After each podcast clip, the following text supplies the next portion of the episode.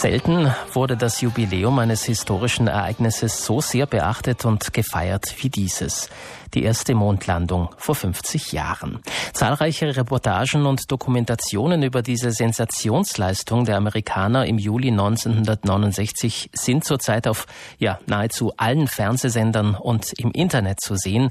Raumfahrtexperten kommen zu Wort, Astronauten, Wissenschaftler, Politiker und Journalisten, die damals dabei waren und die Geschichte der Raumfahrt auch weiterhin verfolgen. Verena Amott hat mit Christian Rinner telefoniert. Er ist gebürtiger Finchka aus Latsch und arbeitet seit sieben Jahren beim Raumfahrtkonzern OHB in Bremen. Dort beschäftigt sich Rinner mit dem Bau von Satelliten für die Meteorologie und für die Erdbeobachtung. Vor genau 50 Jahren sind erstmals Menschen auf dem Mond gelandet. Natürlich ein Meilenstein, nicht nur in der Raumfahrt, sondern in der gesamten Menschheitsgeschichte.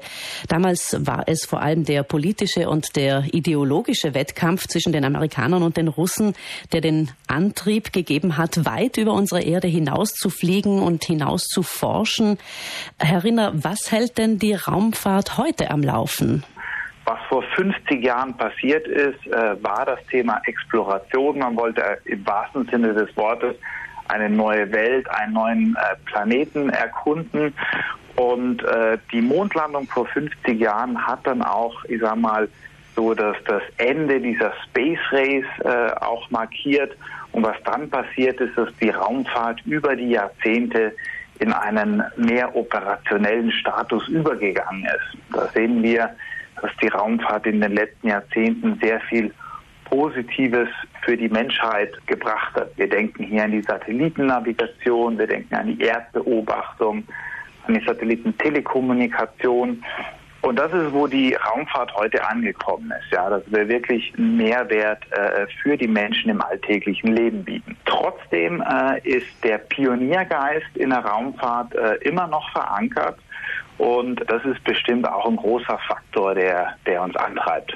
Vor 50 Jahren waren wir Menschen zum ersten Mal auf dem Mond. Nun äh, wird schon lange am nächsten Ziel gearbeitet.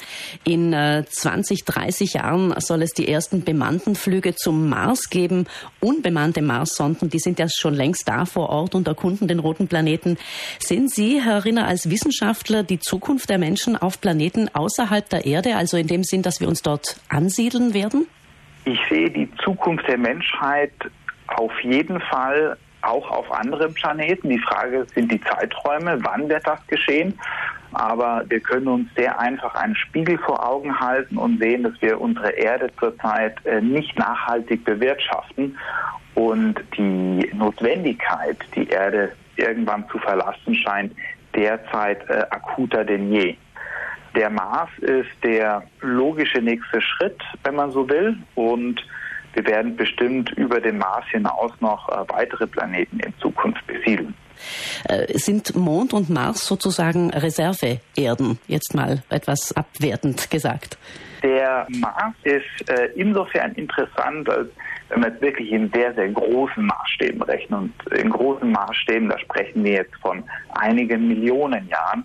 In einigen Millionen Jahren äh, wird der Mars ähnlich sein wie die Erde. Die Erde wird viel näher an der Sonne sein und weniger wohnlich sein, wie wir sie heute gewohnt sind. Und der Mars wird dann ein ähnliches Klima eventuell haben, wie es die Erde hat. Also das ist jetzt eine sehr, sehr langfristige Perspektive.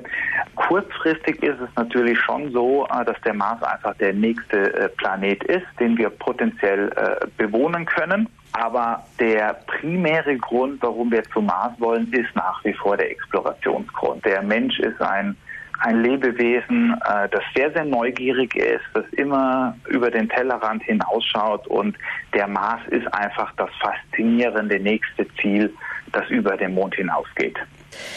Menschen sind, äh, Sie sagen es, und das zeigt gerade die Raumfahrt, unglaublich anpassungsfähig eigentlich. Also, dass Menschen bereits jetzt für längere Zeiträume in Weltraumstationen leben können, in einer Umgebung, die komplett menschenfeindlich ist, dass sie diese Technik erfunden und umgesetzt haben, die das möglich macht.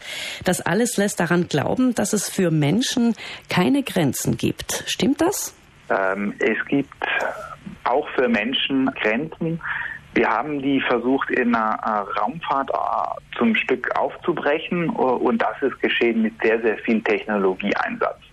Und es ist sehr eindrücklich, wenn man sich die Zahlen mal vor Augen führt. Seit Juri Gagarin als erster Mann im Weltraum war, ist bis heute kein Mensch im Orbit verstorben.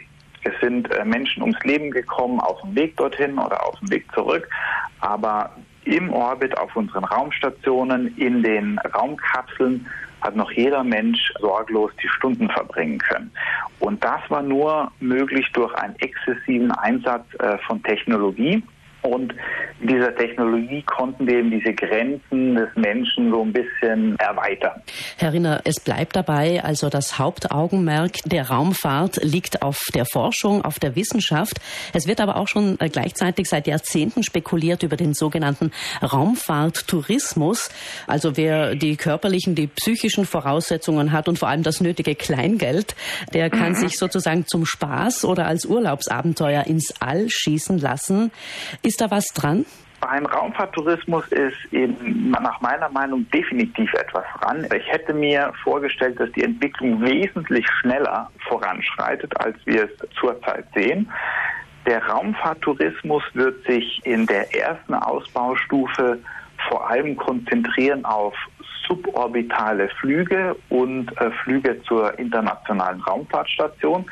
Suborbitale Flüge das sind äh, flugzeugähnliche äh, Raumgleiter, die in einer sehr hohen Umlaufbahn schon die Erdatmosphäre verlassen und in einer sehr niedrigen Umlaufbahn um die Erde kreisen und dann wieder zurückkommen. Der nächste Schritt ist dann die ISS. Die ISS, die Internationale Raumfahrtstation, die wird nur noch für einige wenige Jahre betrieben und es gibt Ideen und Konzepte, wie in einem ich nenne es jetzt mal eine Art Raumfahrthotel umzufunktionieren, dass betuchte Leute ein paar Tage auf der ISS dann verbringen können. Christian Rinner, Raumfahrtexperte, gebürtig aus Latsch, im Gespräch mit Verena Amort. Die historische erste Mondlandung vor genau 50 Jahren gibt also auch Anlass, über die Zukunft der Raumfahrt zu berichten und nachzufragen. Wie gehört, rüsten neben den bestehenden Raumfahrtnationen wie die USA, Russland und Europa mittlerweile auch andere Länder in Sachen Raumfahrt auf. Indien oder China. Die großen Weltraumorganisationen wie die NASA und die ESA planen, in 30, 40 Jahren bemannte Flüge zum Mars durchzuführen.